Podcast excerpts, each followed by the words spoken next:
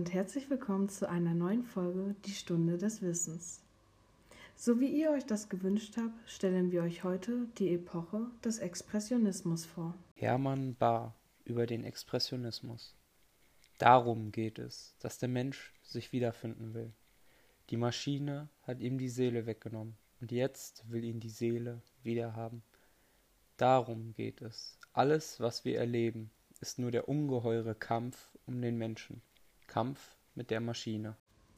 Dieses Zitat spiegelt sehr gut die Umstände, unter denen der Expressionismus entstanden war, wider. Es wird die Zeit von 1910 bis 1920 beschrieben, in denen der Expressionismus in der Literatur vorherrschend war. Er ist eine Reaktion auf den Naturalismus und den Impressionismus. Es ist der Beginn einer neuen Ära. Die Industrialisierung schreitet mit großen Schritten voran und leitet viele junge Leute in die Großstädte. Die Menschen fürchten den Krieg und den durch ihn verschuldeten Verlust der Einheitlichkeit, weswegen der Expressionismus auch als eine Gegenbewegung der derzeitigen Zeit angesehen wird. Als kulturrevolutionär wird diese Epoche beschrieben, da sie in allen Ausdrucksformen repräsentiert wurde, darunter in der Kunst, in der Architektur, in der Literatur und auch in den Theatern wurden Stücke mit expressionistischen Zügen aufgeführt. Der Wunsch zum Aufbruch zu einem Neuanfang wird durch den radikalen Bruch der alten traditionellen und bürgerlichen Gewohnheiten einem nahegebracht. Gewünscht war es durch die Zersprengung der festgelegten Form näher an das Wesen der Menschen heranzukommen und zu verstehen. So wurde mit den sprachlichen und stilistischen Strukturen herumexperimentiert. Die Motive und Themen dieser Zeit waren unterschiedlich, und doch verfolgen sie alle dasselbe Ziel. Raus aus dem Alltäglichen, raus aus dem Gleichen und Gewohnten. In ihren Gedichten, Romanen, Erzählungen und Novellen werden die Faszinationen und Gefahren der Großstadt angesprochen, wie das Leiden an der wachsenden Anonymität und die Entmenschlichung durch die wachsende Industrialisierung. Der Zerfall des Ichs ist häufig thematisiert worden, da die Angst vor dem Weltende vorherrschend war durch die Erfahrung des Krieges.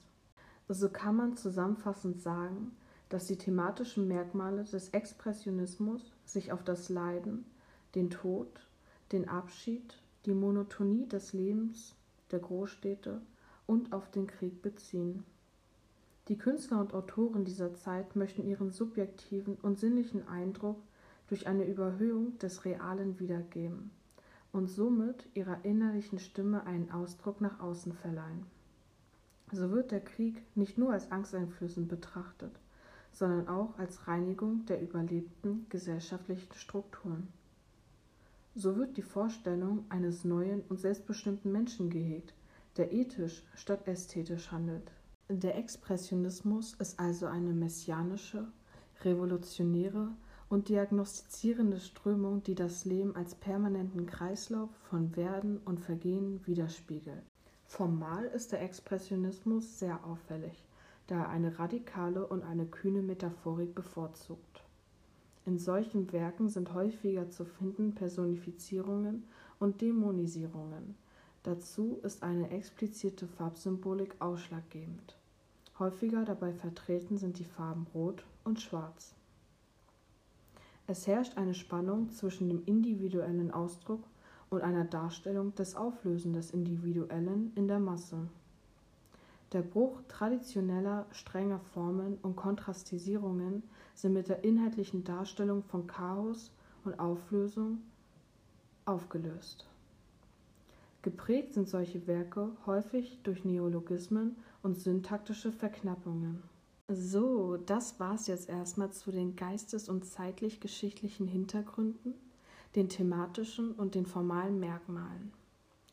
Jetzt machen wir weiter mit einem Gedicht, um die Merkmale noch einmal zu festigen und nachweisen zu können. Verfall.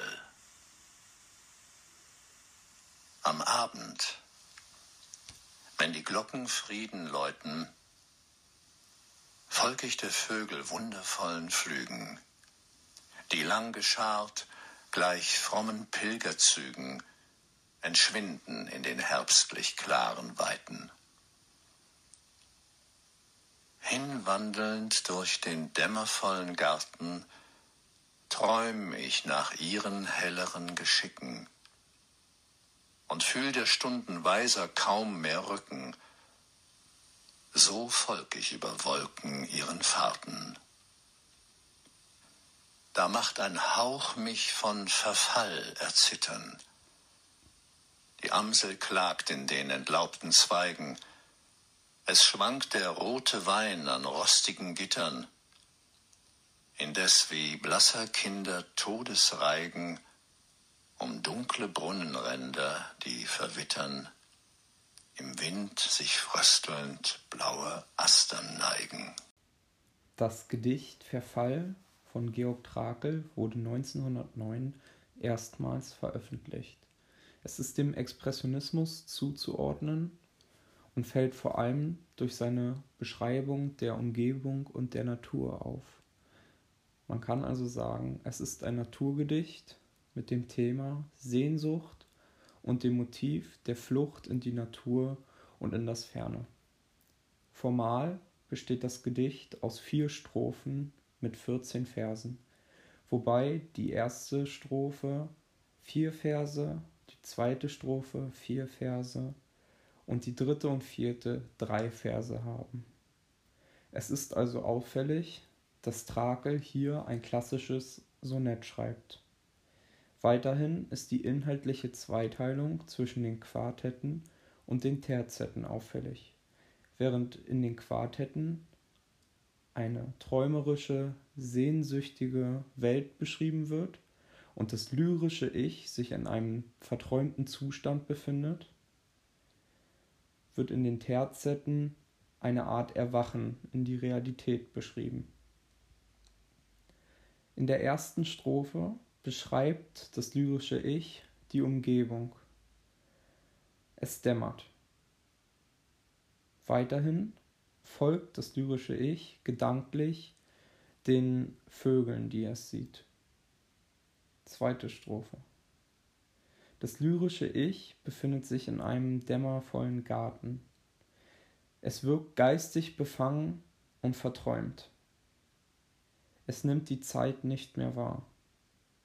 Es spürt nicht, was um sich herum geschieht. Es genießt den wundervollen Moment. Dritte Strophe. Das lyrische Ich erwacht.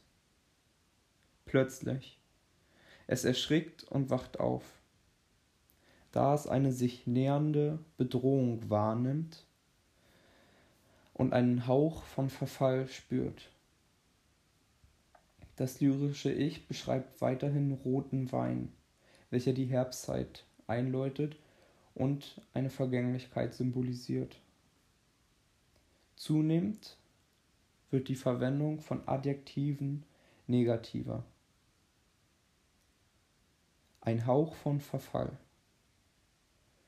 Verfall ist hier als direkte Verbindung zum Titel des Gedichtes zu sehen.